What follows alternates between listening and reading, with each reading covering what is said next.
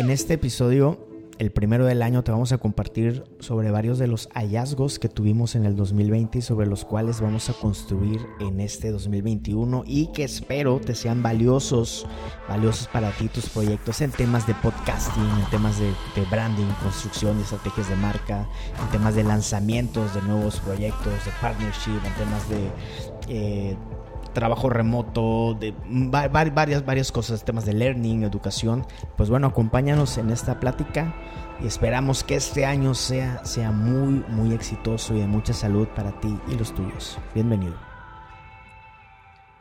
Bienvenidos a este primer episodio del 2021 del podcast IdeasNet. Estoy con David y con Daniel. Bienvenidos. ¿Cómo están?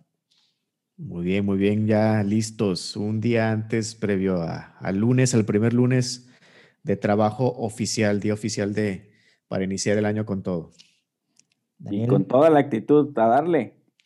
El, la excusa de hoy es platicar cómo cerramos el año y con qué aprendizajes, con qué hallazgos estamos iniciando este 2021 y queremos compartírselos compartirlo a nivel general, a nivel de, agencia, de net agencia, a nivel de personas. Bueno, Daniel, David y yo somos hermanos y entre lo que nos distingue o lo que nos mueve siempre estarnos, estar haciéndonos preguntas, estarnos cuestionando, estar generando conversaciones. Yo creo que Daniel pone sobre la mesa un primer tópico, un primer tema que, que definitivamente es del es del interés general. No sé si quieres platicarnos para ir arrancando con este episodio. Sí, yo le lanzaría la pregunta de, me gustó, me gustó mucho lo que compartió David en sus redes sociales, eh, de todas las historias y todo lo que leí de fin de año, además del meme famoso ese de a nadie le interesa porque no soy famoso, que empezaron a tirarle a todo el mundo en fin de año de muchas gracias a esto y el rollo, y, este, y los grinches respondiendo, pues mucha gente quejándose, ¿no? O la mayoría, no, este es el, peor año y el rollo, y al final le daban como un, un, giro de tuerca, pero leve. Pero David puso cosas muy interesantes diciendo objetivamente que no podemos decir que, que, es el fin del año, ¿no? No sé si, a mí me gustaría que me platicaras cómo, cómo te motivó, Dave, dónde lo encontraste, ¿Qué, cómo, cómo, lo, cómo lo compartiste eso, me parece bien, bien interesante. Fíjate que no, no recuerdo en específico cuál habrá sido, porque sí estuve compartiendo eh, diferentes reflexiones pero la que me viene ahorita a la mente precisamente es la que compartí en el newsletter de Net, donde Mark Manson, eh, un autor de, los, de un libro bastante reconocido eh, eh, que, existe, él, él, platica la analogía de, del entrenamiento a, altas alturas o a una altura muy donde los, estos, estos deportistas eh, y recuerdo yo mucho eh, cómo incluso algunos jugadores de fútbol, ¿no? Cuando llegan a la Ciudad de México, eh, sufren como esos estragos de decir, híjoles, es como que el mayor reto, uno de los mayores retos, llegar a la Ciudad de México y, pues cómo su físico se ve este, expuesto a, una situación no, no normal, como estar jugando a, la altura de, del nivel del agua. del mar del, del mar, ¿no? Entonces muchos eh, en diferentes eh, deportes eh, buscan irse a estas situaciones extremas, ¿no? Para, para lograr sacar o hacer relucir esos skills que no necesariamente tienes unas condiciones de confort, pudiéramos hacerlas mm, notar, ¿no? Y entonces el autor hacía esa reflexión de su, precisamente del newsletter que él envió a finales de, de año donde él decía que para él, y concuerdo completamente, el 2020 eh, había sido un año donde todos nos habíamos puesto ante esta situación, ¿no? Ante esta situación donde eh, definitivamente hubieron muchos retos y no fue en, las condiciones óptimas para trabajar, para ser padre, para, para ser líder, para ser maestro en tu caso, yo creo este, para estar en nuestras casas trabajando junto con nuestros hijos, nuestras esposas, etcétera, ¿no? Pero bien, siendo y, viendo las, cosas de una manera muy optimista, que yo lo comparto totalmente también, es que 2021 debería de ser eh, visto desde, esa perspectiva, ¿no? Donde, oye, si estuvimos trabajando de esta manera, donde no, eh, no, no las esperábamos, y para NED, digo, gracias a Dios podemos contarlo de esa manera, eh, ha resultado totalmente benéfico a través del esfuerzo de cada una de las personas que, que lo componen, ¿no? Y, el trabajo arduo de, poder sobreponer y eh, poder, enfocarse hacia eh, resultados y hacia eh, ir tras la culminación de muchos éxitos por medio de los retos que se presentaron. Entonces, si el 2020 ha sido trabajar a una altitud donde nosotros nos, fuimos, nos sacó de esta zona de confort, 2021 creo definitivamente que puede venir de bajada, aunque definitivamente podemos pensar que no, no sabemos, no hay mucha incertidumbre, pero oye, si logramos eh, poder sobrepasar esas situaciones, pues lo que venga enfrente las podemos lograr a través de, de volver a, y voltear a ver lo que nos hizo, que creo que es lo que vamos a platicar ahorita, que qué aprendizajes tuvimos en este año 2020 que nos puede ayudar a, a tomar el toro por los cuernos del 2021, ¿no? O sea, o sea cuando, cuando uno está ante situaciones de, esfuerzo es donde uno saca lo mejor, digamos, de uno, te hace sacar lo mejor y es como un músculo que lo vas ejercitando y, vas mejorando. O sea, ver los obstáculos o los, más bien los problemas como obstáculos que te hacen entrenar para superarlos, sino como una piedra en el camino que te, que te bloquea, ¿no? Me late, me late la idea. Sam. Sí, mandábamos en el newsletter eh, de, de fin de año un breve resumen a nivel de números eh, desde el 2016 hemos enviado más de un millón ochocientos mil mensajes en Slack. Esto también de que pues, somos eh, early adopters de esta, de esta herramienta. Eh, me acuerdo de los primeros clientes que, que tuvimos. les enseñamos, digo, a muchos clientes les enseñamos a usar esa herramienta y la han adoptado y pues, nos consideramos evangelistas de este, de este modelo de, de trabajo remoto con herramientas eh, como Slack. Oye, incluso eh, fíjate que 2016 porque es cuando la empezamos a pagar, pero creo que hubieron años, años previos donde éramos poquitos y no necesitábamos tener todo el histórico, le estuvimos probando bastante tiempo y, y que te dejaba, te guardaba hasta mil mensajes, ¿no? Mm, es correcto. Eh, en, octubre 23, el 23 de octubre tuvimos el pico más alto de mensajes enviados en un día con 2.940. La persona del equipo que más ha enviado mensajes en nuestro workplace ha enviado 230 mil mensajes en Slack. Imagínense, 230 mil mensajes. Eh, tuvimos más, 16 más de 16 mil usuarios activos en la quiniela Juan Fútbol, una quiniela que, que tenemos con Juan Fútbol, valga la redundancia, en torneos de la Liga MX, de la NFL, de la Champions. Eh, tuvimos más de mil inscritos en el proyecto de Real Start Business Academy, es un proyecto que tenemos en conjunto con Gus Marcos. Hago énfasis en estos dos porque esta es, una, esta es un área de net que eh, vamos a empezar a llamarle Venture eh, donde tenemos, eh, no solo damos servicio a externos, sino que nos asociamos o hacemos partnership con otras marcas o, con otras personas para crear productos eh, propios en sociedad o en equipo con ellos. Y esto nos genera otro tipo de insights, otro tipo de aprendizajes. me acuerdo... Esto, un, un, episodio del podcast que tuvimos con Sabina, Sabina Bautista de Tu Orange, y ella hacía una analogía de que nosotros como agencia eh, siempre eh, le cuidamos el perro, que es la mascota, al, cliente, habla, haciendo la analogía de un perro con un proyecto. Dice, pero el proyecto, pero el perro nunca es tuyo, mencionaba ella. Eh, lo bañas, lo cuidas, lo alimentas, pero el perro siempre es del cliente, ¿no? ¿Por qué menciono esto? Al tener proyectos propios, ahora sí el perro es nuestro en junto con nuestros partners. ¿no? Esto nos permite tener otro tipo de hallazgos, que nos metemos a más, a entrañas más profundas de la comunidad, de la tecnología, del diseño de marcas y nos genera una aceleración en todos estos aprendizajes que a su vez nos hacen crecer en el servicio que damos a externos. No sé si quieres comentar un poquito de esto, David. Sí, fíjate, yo creo que definitivamente 2020 eh, ha sido para, para nosotros y a manera también personal mucho aprendizaje en el contexto del diseño de productos, de lanzamiento de productos, de cómo construir una comunidad, cómo, cómo hacer realidad eh, lo que muchas veces tuvimos en papel, ¿no? Eh, creo, creo que a nivel de proyectos, de conceptualizar la experiencia de usuario, hacer una interfaz bonita, agradable, y todo eso lo teníamos resuelto hasta cierto punto, ¿no? Estos, eh, más de seis años en, la agencia, pero ahora venirla a ejecutar, no solamente que se quede en un solo diseño, ¿no? sino estar escuchando a los usuarios, estar viendo cómo era eh, y es utilizada la, plataforma, por ejemplo, Real Star, la Quiniela, eh, entender qué es lo que necesitan las personas, definitivamente nos da no solamente un insight eh, que podemos aplicar también a los otros proyectos, sino nos da, nos da la oportunidad de, sumergernos en, una manera activa ¿no? en el desarrollo de los proyectos. y quiero compartir un poquito acerca de esos, eh, es mm, como highlights, ¿no? De al momento de qué es, qué aprendí cuando se necesita lanzar un producto. Porque eh, siempre con esa mentalidad de que cuando tú lo lanzas es el beta, ¿no?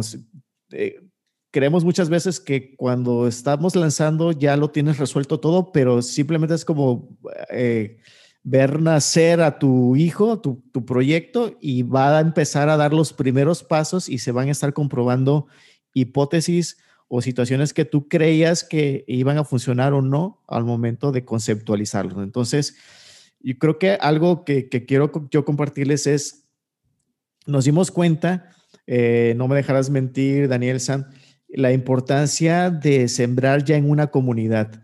Es, es bien complejo cuando, cuando alguien se acerca a nosotros y nos dice, oye, ¿sabes qué? Quiero hacer este proyecto, quiero eh, tener este emprendimiento.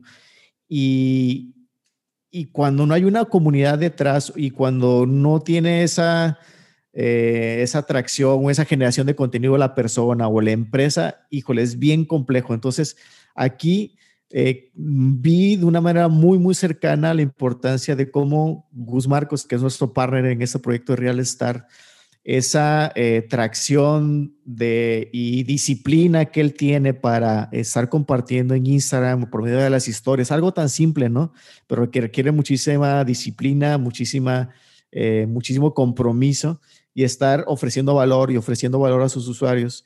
Y aunque a lo mejor esa comunidad que creo que ya llegó a los 100 mil, ¿verdad? No, sé si eh, este año, ese año precisamente llegó a los 100 mil seguidores en Instagram, no necesariamente son tantos respecto a otras comunidades que hay, pero existe un nivel de compromiso o engagement, perdón, muy cercano, muy alto de la comunidad hacia él como una eh, voz de negocios inmobiliarios en el país. Entonces pudimos comprobar de una manera muy cercana cómo eh, fue importante que él previamente y todos estos años y también por medio de la ayuda que nosotros estuvimos eh, cercanos con él para, ofrecérsela, eh, hubo una reacción muy positiva hacia el producto que lanzamos. Entonces, toda esa, esa forma de sembrar en el día a día a través de esas historias, escuchar de tanto él como nosotros en qué es lo que necesitaba su comunidad, no necesitamos hacer una venta tal cual. Y ese es uno de los secretos de este concepto de la fórmula de lanzamientos, ¿no? De Jeff Walker, ¿no? Donde eh, realmente necesitas llegar a un tal entendimiento y sensibilidad de lo que necesita tu comunidad, de tal forma que lo que tú tengas que ofrecerle sea algo que ellos ya estén esperando. Eso sería algo como natural. Algo natural, exactamente. Cuando tú notas que está forzada la venta, estás intentando posicionar, convencer a las personas. Es como la persona de seguros que toca tu puerta de una manera muy fría que antes llegaban, ¿no? ahorita ya no, ahorita es digital, ¿no? pero antes nos tocaba a nosotros, ¿no? Llegaban a tu puerta, tocaban y decían, te tengo, te, mira, tengo este seguro para ti, pero te ofrezco esto, pero tú realmente no lo necesitabas. Entonces tenía que hacer una labor de convencimiento y en digital es eso, ese tiempo es, es, es oro, toda esa forma de sembrar previamente para tanto generar tu comunidad como para escucharla y saber lo que necesita, fue crucial para que nosotros pudiéramos posicionar con ayuda de Gus Marcos el lanzamiento y tener ahorita eh, más de mil personas en la comunidad de Real Star. Fíjate, es el concepto de eh, sale más caro llegar a todas esas personas y convertirlas a través de esfuerzos de marketing digital eh, sale más caro que ir construyendo una comunidad eh, poco a poco, poco a poco, que es el valor de, lo que tiene Gus, lo que tiene Juan Fútbol en el otro proyecto de la Quiniela, de que ellos han venido construyendo esa audiencia en el, en el sector futbolero en México desde hace muchos años y lo han hecho muy bien en estrategias de multiplataforma. Eh, entonces, a la hora de convertir los usuarios, pues ahí ya los tienen, ¿no? Ya, ya los tienen y, los, y los tienen muy en un tema de, de, mucha fidelidad. Entonces, la conversión es mucho menos costosa que quienes no cuentan con esas audiencias.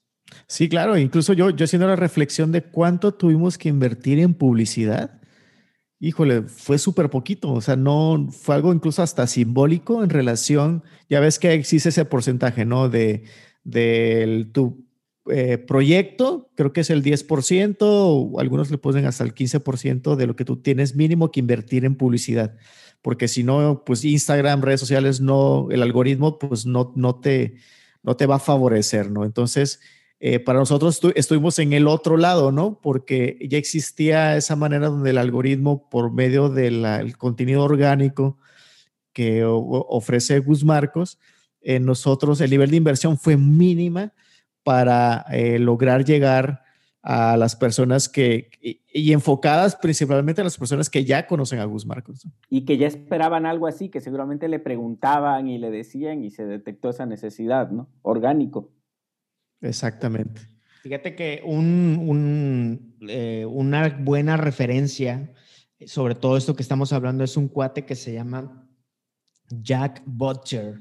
Jack Butcher tiene un proyecto eh, que se llama Visualize Value en Instagram y en Twitter. No sé si lo han visto, son unas gráficas muy minimalistas de fondo negro que tiene unas gráficas eh, blancas en donde comunica conceptos muy, muy padres en una forma muy mínima, visual. Eh, y tiene, y, y, él tiene esta filosofía de, del build once, sell twice, de básicamente pasar o él pasó del modelo de servicio a generar productos, a generar ingresos pasivos. Y él tiene, él genera mucho contenido de todo esto. De hecho, tiene cursos para, para lograrlo. Entonces, es una muy buena referencia. Tuitea bastante, eh, tuitea, bastante Jack Butcher, ya eh, J-A-C-K-B de bueno, U-T-C-H-E-R, ahí para que lo puedan escuchar y leer. Perdón. Sí, claro. Fíjate que pasando otro, otro aprendizaje que, que yo tuve es el valor de ofrecer una experiencia congruente en todos los sentidos al momento de lanzar un producto. Muchas veces, y, he visto diferentes cursos, hablando de los cursos digitales ahorita específicamente, los diferentes cursos que hay en el mercado y que hay en el país, muchas veces se enfocan solamente en el contenido que tiene o el nivel de autoridad que tiene la persona que lo está ofreciendo. Es decir, si por ejemplo vamos a hablar de, eh, no sé, un coaching o etcétera, el nivel de posicionamiento viene alrededor de quién es la persona, de hacer como que tú tengas muy claramente de que la autoridad que tiene en el dominio. Como para una masterclass para una masterclass, para poder aprender un skill o desarrollar un skill. Eh, y se enfoca a nivel de, de, lo que vas a obtener, ¿no? Y eso está bien, eso yo creo que es check, ¿no? Todos debemos, al momento de crear, generar un curso eh, y una plataforma alrededor de algún conocimiento, ofrecer algo, el, la autoridad de la persona, obviamente, qué tan bueno es la persona eh, y qué voy a obtener.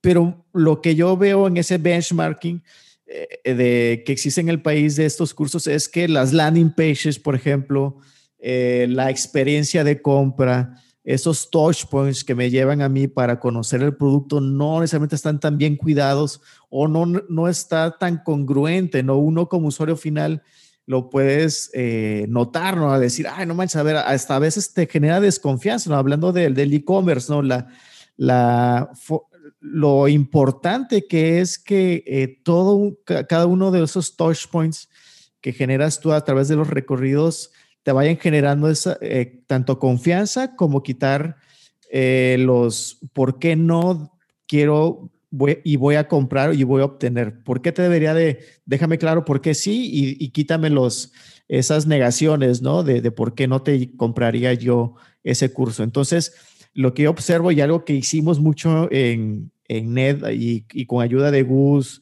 el momento de conceptualizarlo y desde que grabamos, desde que tiramos el primer pixel, ¿no? Al momento de generar la marca, de generar todos los videos, siempre tratamos eh, en NET todos esos, los tres meses que nos llevó a construir tanto la plataforma como la marca, como el diseño de la experiencia de usuario, todo, todo, la grabación, el script, fue cuidar cada uno de los detalles eh, y que fuesen congruentes entre sí para que las personas cuando lo obtuvieran, incluso recibieran ese plus, no solamente a través del video, que en sí era el contenido, sino a través de la plataforma, de los descargables, de las landing de ventas, del trato, del customer service. Eso te va a decir la atención en el Telegram, ¿no? La atención en el Telegram. Y la verdad, eh, para mí está súper comprobado, lo pudimos vivir, eh, porque ya son, no son cosas tangibles, ¿no? Eh, el hecho de ver una comunidad activa en Telegram, de, y que incluso ellos mismos digan, ah, no manches, o sea, aquí estoy obteniendo mil veces más de lo que fulan en cierto curso, así tal cual lo puso un chavo en Telegram. Yo compré el Lecardón y puso otras dos, tres personas de aquí de México y ese es el curso donde yo estoy obteniendo más, pero lo puso en el contexto no solamente del contenido, sino de lo de la comunidad. La atención que definitivamente Gus hace una excelente labor al estar al pendiente y de la comunidad, pero también de la comunidad y, del compartir el valor y de lo que Gus eh, contagia a los demás para que exista ese nivel de que el conocimiento ahí es, compartible y hay valor en colaborar entre todos. Y a través, yo creo que los diferentes puntos, si nosotros hubiéramos descuidado o haber dicho, no, no, a ver, usemos Teachable. No, no, mira, este, usemos cualquier cualquier plataforma, no le metamos tanto a la marca, usemos un logo tipográfico nada más, no le metamos esa gota de agua en la animación de la marca, eh, no hagamos un trailer, eh, que la, grabación, me explico, si, si la calidad en cada uno de esos temas hubiera sido incongruente con la calidad de lo que propio Gus ofrecía en el contenido y en los en lo que él dice y en lo que él es como persona, eso en la, entre líneas yo creo que a la mente de las personas lo observan. Dicen, a ver, aquí algo está pasando, no me cuadra y a lo mejor incluso puedes ser hasta restar y no comprarte y adquirir lo que tú estás tratando de ofrecer, ¿no? Oye, oye, pero es que hasta la masterclass a mí me, me, asombró la tecnología que usaron, como la que está usando, no sé, el Tec de Monterrey para sus eventos y todo, todo lo, el set virtual y todo, la gente hablaba mucho, ¿no? O sea, esos detalles, por supuesto, la gente lo está viendo, la, poca o nula fricción a la hora de comprar el producto, son todos esos detalles que suman, como dices tú, lo que no se ve, es, eh, quizás suma bastante más de lo que se ve. Sí, las formas deben honrar el, fondo, ¿no? Es algo que hemos estado platicando mucho del, eh, ya el tema del e-learning, se está fusionando o está adoptando muchas prácticas del entretenimiento. Entonces, la gente que lo está entendiendo está, está, eh, está transformando esta industria, ¿no? Que tiende a ser muy aburrida. Digo, tú sabrás más de esto de la, educación, ¿no? Entonces, el e-learning viene adoptando muchos sesgos, pero hay cierto sector que sí, sí está incorporando otro tipo de ondas, ¿no? O sea, yo creo, eh, y es algo que es uno de nuestros propósitos de este 2021, que es que nuestros, nuestros proyectos de e-learning se vayan pareciendo más a, documentales, eh, incorporando temas de, storytelling, esto, eh, que sean, eh, que sean atractivos, temas de audiovisuales, ¿no? O sea, que no nada más sea un monito hablando en un pizarrón ¿no? o, con, diapositivas de PowerPoint, ¿no? Entonces, debe ser atractivo, debe haber placer en consumir el contenido, ¿no? La forma debe honrar el fondo. Sí, fíjate que hablando de tendencias, si me preguntas a mí acerca de cómo, cómo hay algo, todavía un área eh, que hace falta mucho por explorar este año, es que creo que eh, tratando de aprovechar la situación en que todavía nos vamos a vivir muchos meses hacia adelante, en la cual todavía nos acomodamos muchísimo más al momento de trabajar remoto, de nuestras casas, evitar el, eh, el, el contacto social, etcétera. Yo creo que definitivamente hay un área de oportunidad en, la creación de las comunidades desde un punto de vista humano. Esta necesidad que tenemos cada uno de nosotros de sentirnos parte y ser parte de una tribu o de ser parte de una comunidad que tenemos en común el aprendizaje y el desarrollo de skills de algo. Y no muchos están dispuestos a entrar en ese ámbito porque tienes que ser muy vulnerable. ¿A qué voy? Por ejemplo, para nosotros a lo mejor hubiera sido muy simple el decir, sabes que aquí está el curso, ya lo grabamos, aquí está la comunidad, platiquen entre ustedes. Sin embargo, cada vez eh, nos ponemos siempre el reto, desde el año pasado ya, en decir, oye, ¿cómo podemos dar ese plus? No? ¿Cómo podemos, eh, desde un punto de vista humano, oye, qué necesidades pudieran tener los chavos, las personas que se suscribieron? Y Gus siempre participando de una manera muy abierta a esa, de decir, oye, qué padre, a ver, déjame, le dejo un mensajito a los chavos déjame, ¿por qué no les hacemos su posada? Por ejemplo, la, la graduación, ¿no? Pudiéramos haber no, no, no, haberla hecho, ¿no? Sin embargo, esas, esos detallitos humanos de, de, realmente considerar que al final del día la persona que contrató, que, que pagó por el curso, es porque quiere tener ese contacto o ese pedacito de relación con Gus, ¿no? Al final del día, ¿no? Tiene que, quiere tener esa cercanía con la persona, ¿no? ese acceso a decirle, oye, qué padre, oye, más inspirado, ir más allá, digamos que si, hablando de, esa escalera de valor, pudiéramos decir, si el Instagram está en los eh, peldaños o los escalones más eh, pequeños o iniciales, pues obviamente este curso está mucho más cercano a una persona como Gus. Entonces yo creo que para nosotros como NED y para todos hay una área de oportunidad en donde debamos de ser muy sensibles y empáticos a las necesidades de las personas ahorita de, de pertenencia a, una comunidad y agregar componentes humanos para hacerlos sentir parte de, parte de un grupo, que incluso vengan esas, incluso validaciones de una persona como Gus, de, de estos líderes, ¿no? Que, que las, al final del día, pues buscamos siempre eso, buscamos validación, buscamos pertenencia, buscamos sentirnos parte de algo, ¿no? Otra de las áreas donde, donde eh, crecimos mucho, hay que, hay que decirlo, es el tema del branding. Eh, es, es, algo que hemos ido incorporando. Hay, ah, recordemos que nosotros nacimos en el 2014 como una agencia de UX, eh, que siempre ha sido como que nuestro platillo fuerte, pero ya que ya estando ahí hemos, hemos abierto otras áreas de servicio. una de ellas es el branding y este año fue un parteaguas y al final del año encontramos un libro que ya, ya teníamos en el radar, pero que vino a terminar de conectar varios puntos o conceptos que ya teníamos sobre la mesa. Me refiero a este que estamos usando que se llama Story Brand, cómo construir una Story Brand de Donald Miller.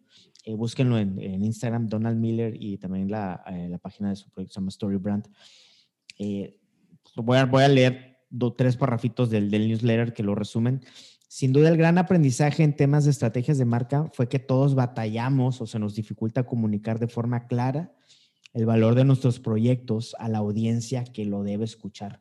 Todos agregamos capas de complejidad o comunicamos de forma muy abstracta y genérica sin que a nuestro mercado le quede claro por qué deberían comprar nuestros productos o servicios. Y aquí nos resuena a todos, ¿no? Todos queremos comunicar algo y en lugar de facilitarles la vida, le estamos dificultando a esa audiencia. Aquí es donde estamos dando gran valor a las marcas con las que colaboramos y este año iniciamos con un nuevo framework de comunicación y construcción de marcas que sin duda va a aumentar nuestros índices de éxito. Yo me acuerdo, Daniel, que a ti fue el primero que te escuché el tema de la, de la sobrecarga cognitiva eh, y que, que todo esto cae en un área que es la psicología cognitiva. Eh, ayúdame, es que es como es, es, es, el área de la psicología que, que, estudia cómo nuestro cerebro aprende e interpreta conocimiento. Cómo procesa, cómo procesa el conocimiento. De hecho, lo vemos en la clase de HCI, que es también de lo que le encanta a David. Computer Interaction. Eh, Human Computer Interaction.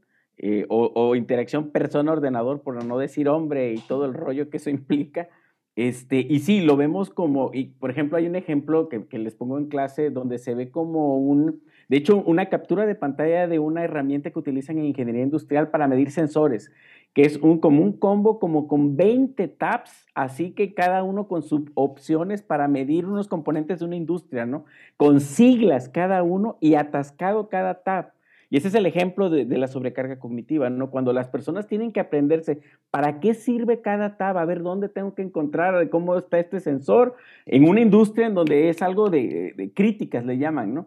Entonces, el cerebro no puede manejar tanta información a la vez. No, no, podemos trabajar con una, o con una multitarea, eso también es un mito. El cerebro solo puede concentrarse eh, bien en una sola cosa. Lo que parece multitareas en realidad es que se está switchando un poquito de una tarea a otra, de una tarea a otra, de una tarea a otra. Ahorita lo in o lo de moda es simplificar y enfocarse.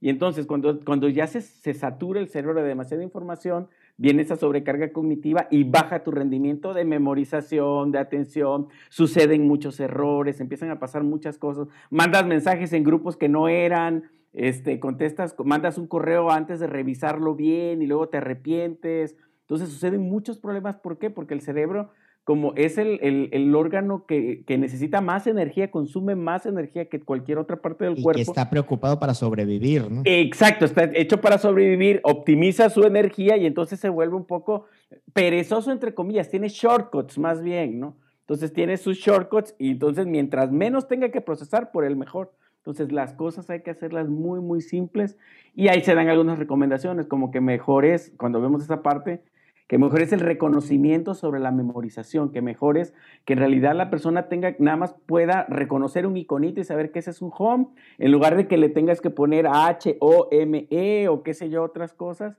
Este, y ayuda muchísimo toda esa área de la, de la psicología cognitiva. También vemos incluso de la gestalt ahí. Es, es, es un tema que también sería muy bueno que nos pusiéramos a investigar más en este año. Sí, fíjate, y el, autor Donald Miller empieza eh, también incorporando otros conceptos como el de la pirámide de Maslow.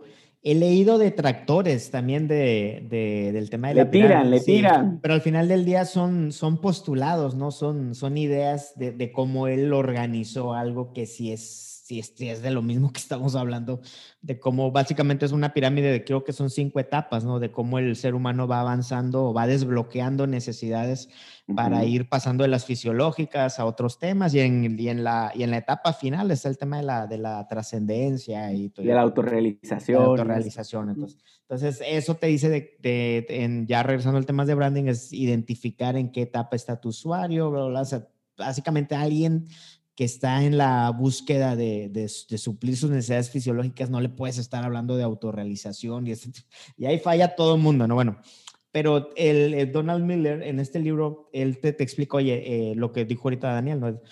Eh, tu, tu, cerebro está gastando energía en muchas cosas, ¿no? Y lo pone incluso al tema, el tema de cuántas calorías y todo este rollo, como para que le pongas más chamba a interpretar de qué se trata marca y por qué te tiene que comprar. A ver, no va a pasar. O sea, o sea, súmale lo de las multitareas. Hoy mismo Adam Grant publicó un tweet y lo pone también en Instagram, que lo voy a parafrasear. Dice, un enemigo persistente de la excelencia es la atención fragmentada. Mm. Dice, en promedio, checamos el correo 74 veces al día, 7-4, y switchamos entre tareas cada 10 minutos.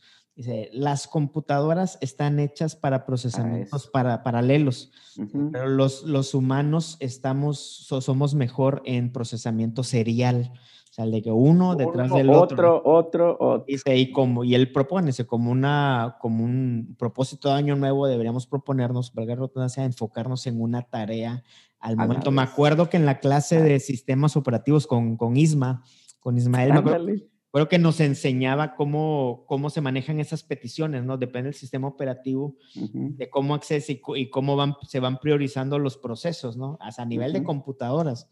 Eh, eso es lo que está tratando de decir Adam Grant. Incluso ahí las computadoras tienen sus procesos para cómo ir atendiendo las tareas. Imagínate el cerebro que ya tiene que estar preocupado de cosas muy básicas para que le vengas a estar mandando peticiones de, de marca, de marketing, eslogans bien complicados, con conceptos que nadie entiende. También, también estoy acá en el área de user experience, ¿no? Como se dan los, los iconos, las frases, todo. Y en general, este es un gran aprendizaje con el que iniciamos el, el año eh, simplificar en temas de branding, en temas de user experience, de marketing, producción, etcétera. Sí, sí, sí. El, yo, fíjate que yo lo, yo lo expreso eh, a nivel del costo. Eh, cuando tenemos algunas juntas de revisión de logotipos, ya hablando de, de, la representación visual de la marca, ¿no? De, al momento de poder elegir cuál es la que tal vez represente una manera más efectiva, eficiente y que, eh, que realmente comunique lo que debe de comunicar y si va a funcionar bien ese logotipo, ¿no? Entonces, esa es, esa es una de las preguntas más importantes que yo pongo cuando, oye, a ver, está la opción 1, está la opción 2 y la opción 3. Y que incluso a nivel interno así lo hacemos, porque eh, te voy a ser honesto, ¿no? Muchas veces es bien complicado eh, por, por dos razones elegir la opción más simple a presentar hacia un cliente. ¿Por qué? Una, porque muchas veces cuando ven algo, la primera situación que sucede en la mente, eh, me ha pasado en experiencia, es que, ah, oye, eso lo hubiera podido hacer mi hijo, ¿no? Si el logotipo es tan simple, tan fácil de replicar a nivel de formas, de eh, trazos, de elementos, llegó a una simplificación eh, máxima, generalmente son componentes primitivos como rectángulos, triángulos, eh, círculos eh, o tipográficos, de, pero en su forma esencial, helvética, arial, lo que ahorita se nos viene a la mente de una manera muy más común, ¿no? Entonces es bien complejo, uno, por esa razón. Y número dos, es, es complejo llegar a presentar algo eh, muy simple porque probablemente ya alguien lo realizó en el camino, ¿no? A estas alturas del camino, eh, realizar un logotipo sin que se parezca a algo es bien complejo. Entonces... Y si no, pregúntenle al TEC la bronca que se metió cuando rediseñaron el logo del TEC. Eh, exactamente, el TEC es, es, una de las razones. Si, si, nos pusiéramos a, desdoblar, a desmenuzar ese caso de uso del, del tecnológico, de las ventajas, desventajas de la iconografía, de lo que representa, de cómo es fácil de copiar, entraríamos más o menos en este tema. Entonces, pero bueno, para no hacer muy larga la historia, el concepto del costo es que generalmente cuando estás, es, un buen filtro decir, oye, a ver, este logotipo, eh, ¿qué costo tiene cognitivo? ¿Qué, ¿Qué cosas tienes tú que tener que explicar para poder hacer que del otro lado una persona cuando la primera vez lo vio, le entienda, ¿no? Entonces, si hay diferentes costos y les va sumando a nivel de, de trazos, oye, tiene muchas curvas, tiene algo que no se entiende, tiene algo o algún componente que lo tienes que explicar, tiene una analogía detrás, es un símbolo, eh, hace una alusión a, un símbolo histórico incluso, ¿no? Eh, o incluso también regional, un símbolo mexicano, o si es internacional la marca, híjoles, es, es bastante complejo y muchas veces para llegar a un logotipo simple o equilibrado, yo diría, porque no necesariamente los, eh, por las razones que les comentaba, hacer un, un logotipo en su máxima simplicidad no necesariamente siempre es bueno, es dependiendo de los objetivos de la marca. Eh, yo diría más encontrar un logotipo una marca equilibrada y que funcione no es tan fácil. Entonces, siempre el componente del, de ese, eh, la evaluación del costo que representa eh, visualmente y para tratar de explicar algo eh, es un elemento súper importante para elegir una buena marca. Sí, ahí es donde esto da pie a elevar la conversación de pasar de logos a temas estratégicos. Las marcas deberían ser diferentes no por su logo, sino por su propuesta de valor. O sea, de que, oye, o sea, es más importante ver si lo que estás ofreciendo como producto o servicio es más valioso y es diferente a las demás apuestas que hay en el mercado o en, tu sector. Ahí deberían estar las, las pláticas y no en de que quiero un logo que no, que no pueda hacer mi sobrino en, PowerPoint. Claro, sí, sí, sí. El, el, ahorita se me fue el nombre. la, persona de The Future eh, comenta que... Chris eh, Chris, exactamente. Eh, menciona que el, los logotipos es como el punto final en tu marca, ¿no?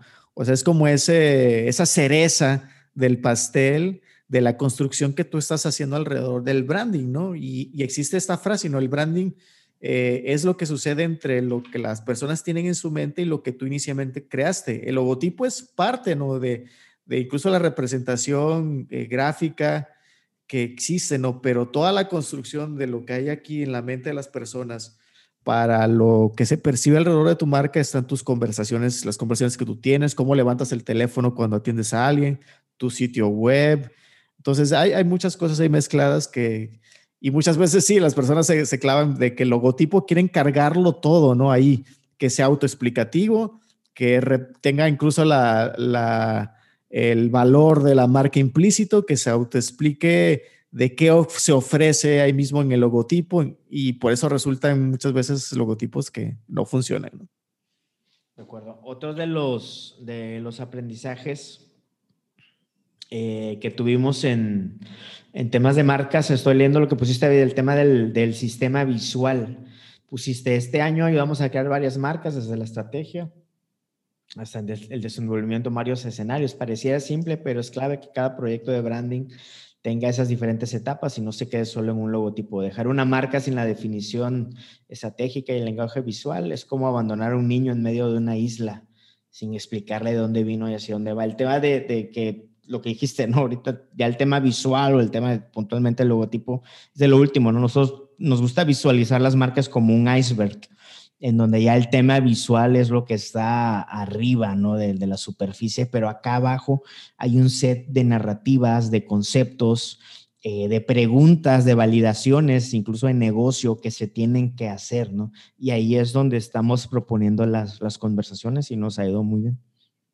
Sí, fíjate, ahí realmente hubo un crecimiento bastante de parte nuestra, porque incluso eh, las marcas que habíamos diseñado previamente, eh, o años anteriores eh, había sido simplemente entregar, ¿sabes qué? Entregas el logotipo, entregas uh, el brand book, entregas como uh, algún par de aplicaciones para redes sociales, pero creo que mm, queda incompleta ¿no? la, la pregunta de, de, decir, oye, ¿cómo la marca se debe de desenvolver? ¿no? Cuál es el propósito de la marca, ¿no? Hablando de la, de la estrategia de lo que tú compartías, ¿no?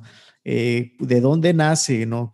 Si viene un diseñador, imagínate que no estuviéramos nosotros como empresa que construimos la marca, ¿cómo va a ser ese desenvolvimiento o qué elementos gráficos debe de heredar para eh, mantener ese lenguaje de la marca en un sitio web, ¿no? Y me ha tocado a mí, por ejemplo, el momento de diseñar un sitio web donde se entrega un brand book, eh, y a lo mejor sí se ve bonito los mockups y todo, ¿no? Pero no sabes de dónde agarrarte, no sabes de dónde eh, obtener y cómo hacer esa interpretación de la marca. Y por eso vemos muchas veces algo muy diferente de lo que inicialmente se hizo en concepto de un brand book, allá una herramienta eh, madura o un producto, una aplicación web o una aplicación nativa, algo totalmente diferente, ¿no? Porque no existió eh, esa, esa estructura o ese common ground, ¿no? Del diseñador que, que realmente se puso a pensar de que, oye, a ver, ¿cómo me lo imagino a nivel gráfico? Y no es necesariamente hacer todo el sitio web, ¿no? Sino decir qué elementos gráficos, cómo, cómo, se, cómo va a hablar esta marca, ¿no? cómo se debe de desempeñar en diferentes escenarios y diferentes aplicaciones. Entonces, definitivamente este año fue mucho aprendizaje respecto a eso y, pues nos estamos proponiendo cada vez eh, mejorarlo y, siempre tener en cuenta todos estos pasos. Sí, para cerrar este tema, eh, recuerden, el libro se llama Cómo construir una story brand de Donald Miller y en nuestro blog en net.mx slash ideas van a encontrar varios, varios contenidos eh, al respecto de, de, branding. Otro, otro tema en el que crecimos bastante fue el tema del podcasting. les quiero compartir, tenemos un podcast que se llama Hoy Supe, y este año explotamos, en el 2020 estuvimos varias veces en las listas de tendencias.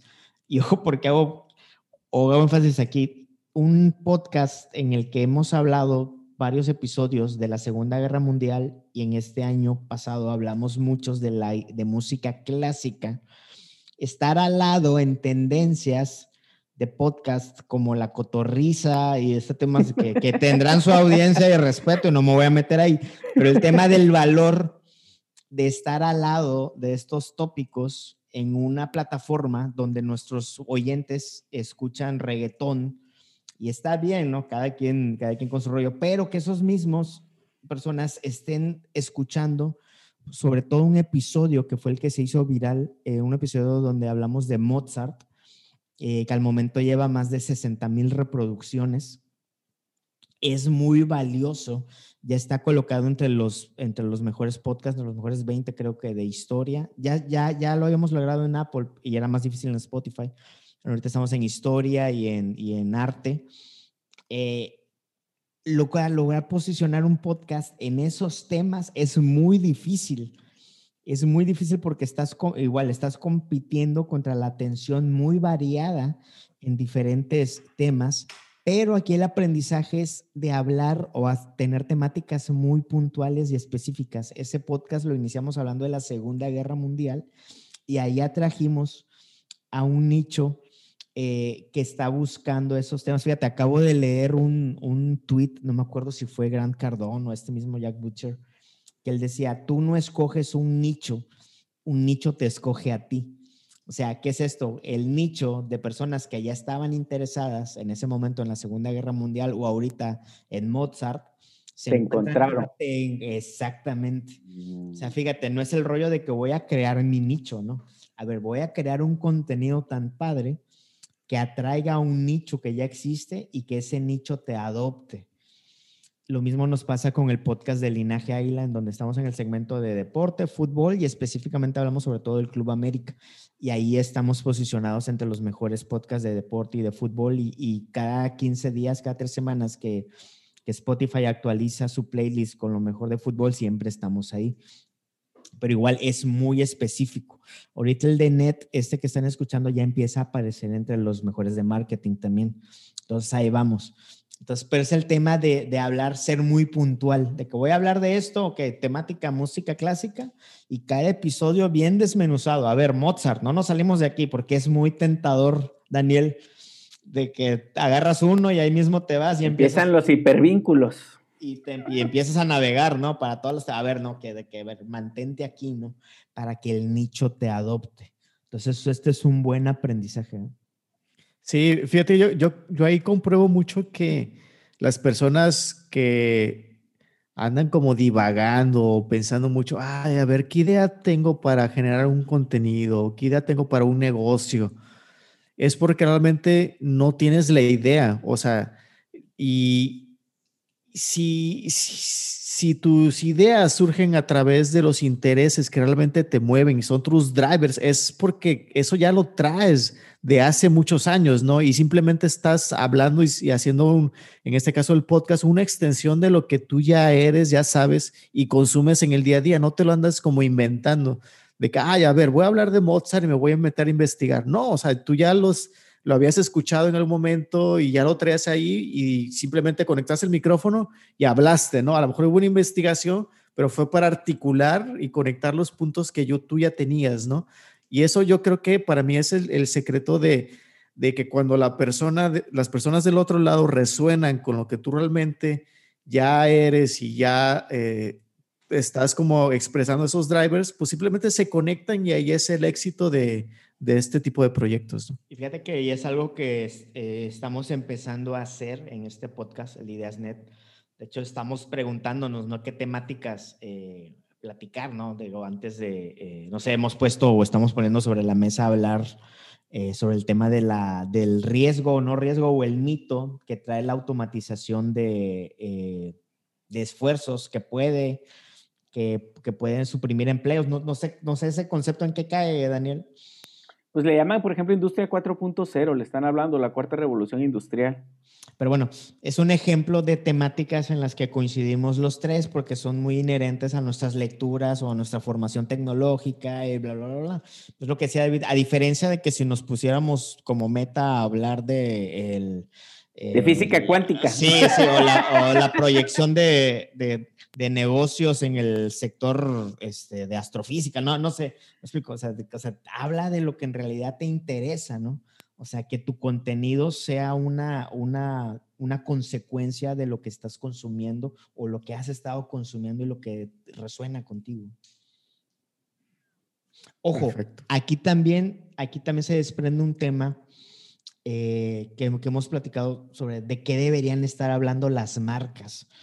Yo creo que, que vamos a vivir o estamos viviendo una, una transición de los contenidos de marca, eh, del content marketing y todo, a los contenidos de personas que lideran las marcas, lo que estamos haciendo ahorita. Porque, o sea, que una marca genere contenido es muy abstracto. O sea, muy impersonal, ¿no? Sí, o sea, y, y, net, ¿y net de qué habla? A ver, somos nosotros, somos el, todo el equipo, ¿no? O sea, deberíamos estar hablando de lo que nos mueve a nosotros, ¿no? Entonces, ahorita yo creo que hay muchas marcas que siguen estacionadas en esos contenidos abstractos impersonales que no hacen más que apostarle al SEO ahorita, ¿no? Eh, ¿Por qué? Porque ya en el Instagram o en Facebook o en Twitter ya estás compitiendo con los contenidos de personas que sí tienen rostro y tienen voz. Entonces yo creo, y es algo que también vamos a estar proponiendo este año, que migremos de contenidos de marcas a contenidos generados por personas como lo estamos haciendo nosotros. Sí, claro, ¿no? yo, creo que debe haber como un intermedio también donde sea muy eh, natural, ¿no? Porque eh, definitivamente hay eh, existe también por eso las marcas tratando de buscar los influencers y tratar de que sean los influencers los portavoces eh, y los portadores de los mensajes a través de estas redes sociales como Instagram, ¿no? Donde son las personas las que hablan más o con las cuales te identificas más, ¿no? Pero muchas veces resulta como esa, eh, como ese decán, ¿no? que, que se nota de volada cuando es patrocinada y esponsoreada esa plática, ¿no? A través de las personas. Entonces, definitivamente debe haber, como, como tú mencionas, eh, de una manera muy natural, ¿no? Ah, y ahí es donde notas ese liderazgo, ¿no? Que debería de existir en las empresas, de mostrarte una manera natural y vulnerable, ¿no? Porque muchas veces, y pareciera ser que a más grandes es la empresa, no, no existe ese como stand-up de, la, de liderazgo, de decir, a ver, yo, yo salgo, ¿no? Yo soy quien habla, ¿no? Eh, pocas como Virgin, como este mismo Apple, este Tesla, ¿no? Podemos ver cómo el liderazgo es de volada identificas la persona y quién lo lidera porque es, es se nota muy activo eh, y, muchas veces la persona habla a través de, de, perdón, la empresa habla a través de la persona de una manera natural, ¿no? Eh, entonces yo creo que cada vez más vamos a ir viendo y deberíamos nosotros ser precursores y estar empujando eso, ¿no? a través de las compañías y empresas, marcas que, ayudaremos este año 2021 como NET, de buscar cómo que exista siempre ese lado humano, vulnerable, eh, y que las personas de este lado vean que las marcas pues son compuestas por también personas, ¿no? Y pueden tener un rostro y pueden hablar de una manera natural y directa también a las audiencias, ¿no? De acuerdo. Otro tema que hace rato pasamos por, por encimita. Eh, hace poco es el tema del learning. Quiero escucharte, Daniel, porque hace poco me aventé un round con alguien que, digo, un round sano, ¿no? De esos que a ti. Sí, sí, sí, discusión chida. del, del peligro. He visto muchos contenidos que están desprestigiando los modelos tradicionales de educación. Y este chavo hizo un contenido sobre eso y le mandé un mensaje y le digo, oye, Leo, Leo, ten cuidado, porque esos son recetas o fórmulas universales o mensajes universales que no aplican para todos. Leo, tal vez en tu caso, muy bien, ¿no? De hecho, yo le hacía el comentario de que eh, hubo una, no sé si todavía es influencer, una chavita que se hizo viral hace unos años, no sé si se acuerdan, se llamaba La Mars, que llegó a estar con Adela Micha y no sé qué De que se hizo viral algún video tirando que se salía de la prepa. Y, ahorita hay muy, de hecho, hoy acá, pues hoy me acordé porque hoy acabo de ver un, un, contenido este, de que se está cayendo el modelo de educación porque tantos desertores que han habido y todo este tema. Y yo creo que, que es algo que se ha convertido en un leitmotiv en nuestras pláticas del peligro de las recetas o las fórmulas universales, ¿no? Y que, oye, tal vez hay chavos a los que les va a servir eh, no, no hacer uso de esos modelos tradicionales, pero definitivamente hay muchos a los que sí. Y tal vez es tema de transformar o adaptar esos modelos a los contextos o, la gran pregunta que puede ser tan largo, tan corta como quieras, es hacia dónde va o cuál es tu visión de, de, este tema, ¿no? Que también nos impacta a nosotros en los proyectos que estamos teniendo y que por ahí estamos concibiendo eh, de learning. Sí, como dices tú, da para un tema, un tema aparte, pero si uno se suben al tren, lo que yo veo muchas razas que se sube al tren de le están tirando, pues vamos a tirarle, ¿no? Ya la educación, cerremos las universidades y se acabó. Lo que yo he leído es que no está tan fácil, ¿no? Eh, las universidades llevan siglos y, y, eso es una ventaja y una desventaja. La desventaja es que es muy lento que cambie y no, no solo una universidad, sino el sistema educativo como tal. Si a ti se te ocurre abrir una universidad, a ustedes se les ocurre abrir una universidad de NET, que tenga un registro ante la SEP y el rollo, la SEP los va a encajonar, les va a decir sí, pero tienen que cumplir A, B y C y no pueden dar una carrera en un semestre, todo una, eh, me explico. Entonces, ese, ese sistema, moverlo es muy complejo. Entonces, están habiendo sistemas en paralelo que le están apostando a, a ir más allá. Platzi, por ejemplo, ellos presumen mucho y, y, con estadísticas bien interesantes de que no, te prometemos y te aseguramos de que tú vas a conseguir trabajo después de que sigas nuestra carrera, carrera como paz, eh, en ese sentido, eh, si tomas el curso A, B, C y D, tú vas a encontrar un trabajo donde vas a ganar tanta lana y te lo garantizamos, ¿no? Entonces, contra eso es que va a competir las universidades totalmente. Es una discusión de fondo. A mí me parece que la sociedad sí necesita de universidades en donde te, te integren el conocimiento que ese es el error de, tipo Platzi y ver tutoriales en Internet. Un ingeniero no es para resolver, en el caso de nosotros, no es para resolver un problemita, sino tratar de ver el big picture, ¿no? No es nada más que aprendiste HTML y CSS y eso es todo lo que voy a saber en mi vida, porque luego no saben resolver el problema general de lo que está pasando.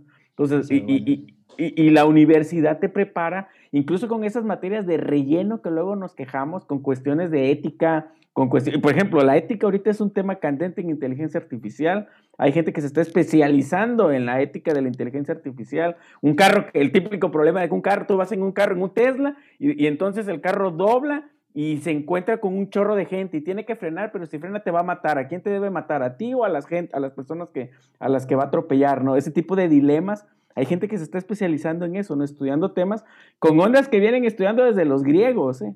Entonces, el hecho de, de, desechar toda la, educación, decir, no, ya vamos a especializarnos nada más, que es todo un tema. Ah, es más, lo propongo para un tema, para, un podcast, la especialización versus la generalización, ¿no? Este, me parece que ese es el, rol de, la, de las... Y entre paréntesis, eh, te acabo de vernos un, un top 10 de universidades que, que generaron ciertas investigaciones eh, y hallazgos en el mundo y había dos, tres, las primeras de Nueva Zelanda, de Inglaterra, de varias. Pero bueno, se perdería también ese tema de, esa, esas plataformas de investigación como para que un cuate en YouTube ya se haga es correcto, es como, como, como que juegan a veces o jugamos a veces a, a, a, bueno, ya la democratización del conocimiento, ahí está todo.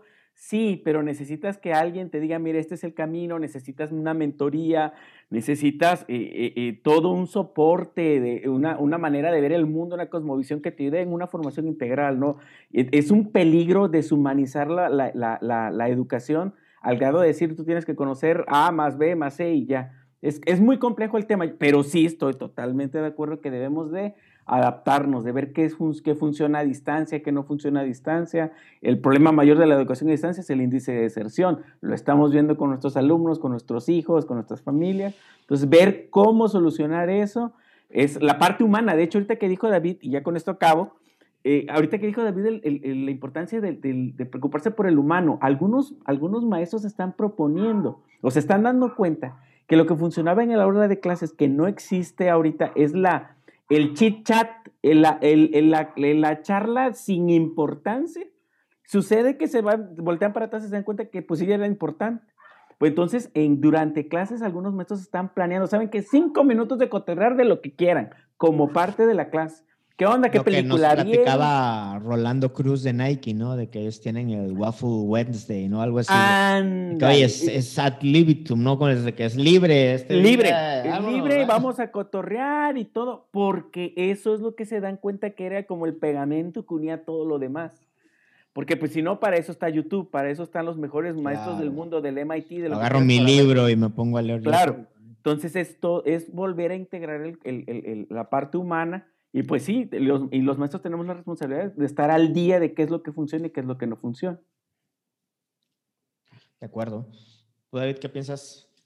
Sí, perfecto. Ahorita me, me hicieron pensar que también eh, el, existe el valor de la institución, ¿no? Eh, y sin tratar de ahondar, me, creo que también sucede en diferentes ámbitos como el financiero, ¿no? Como el tema del Bitcoin, ¿no?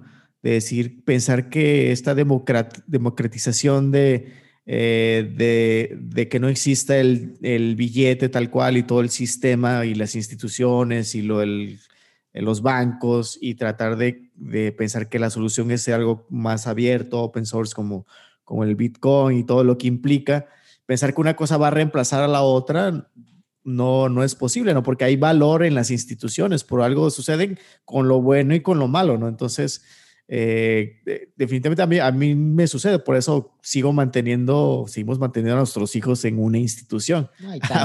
tan, es así que de dónde vienen las vacunas o los investigadores de las vacunas que nos van a dar la tranquilidad que todo el mundo necesita. O sea, no son freelancers, ¿no? Digo, hay que ponerle nombre a eso, ¿no? Y luego usan el meme de, no, mira, mira Steve Jobs, no, no acabó la universidad, mira a, este, a, a Bill Gates y sí, pero ¿y dónde se conocieron o dónde empezaron sus, sus investigaciones o, lo que hicieron en, un ambiente donde hay mucha creatividad? ¿Y cuál es de los mejores? Las, las instituciones educativas, ¿no? Quieranlo o no. Exacto. Da para, da para otro tema, ¿eh? Digo, aquí salió eso, lo, de, lo del tema de ética en, en inteligencia artificial, la automatización de empleos. Digo, hay varias temáticas que nos gustaría estar abordando porque son, son temas que que van a darle forma a la, agenda de los, de los próximos meses, los próximos años, David. Sí, sí, sí. Yo creo que definitivamente hay, mucho que, podemos platicar y, rescato igual forma como tú el, el, tratar de compartir de lo que eh, esté sucediendo en la agencia para, beneficio de todos. Daniel, eh, ¿qué viene este año eh, en tu cancha, tanto en NET como en temas de educación? Seguimos pues un semestre más. Sí, eh, y hemos leído noticias. Esto no van a vacunar, eh, no sé cuántos somos, cuántos 100, 100, millones de mexicanos, 110 millones de mexicanos, 120 no, no, se van a vacunar ahorita. Eso va a llevarse un buen, buen rato. Eh, hay que prepararnos, no hay que tener la falsa, es, ¿cómo se llama? Esperanza de que esto sucede mañana. No, chicos, ya mañana esto se acabó, no. seguir, yo creo que con la mentalidad eh, estoica que, proponía de, David de, bueno, lo que puedes controlar sobre eso, trabaja, y lo que no, pues ni modo, y a darle.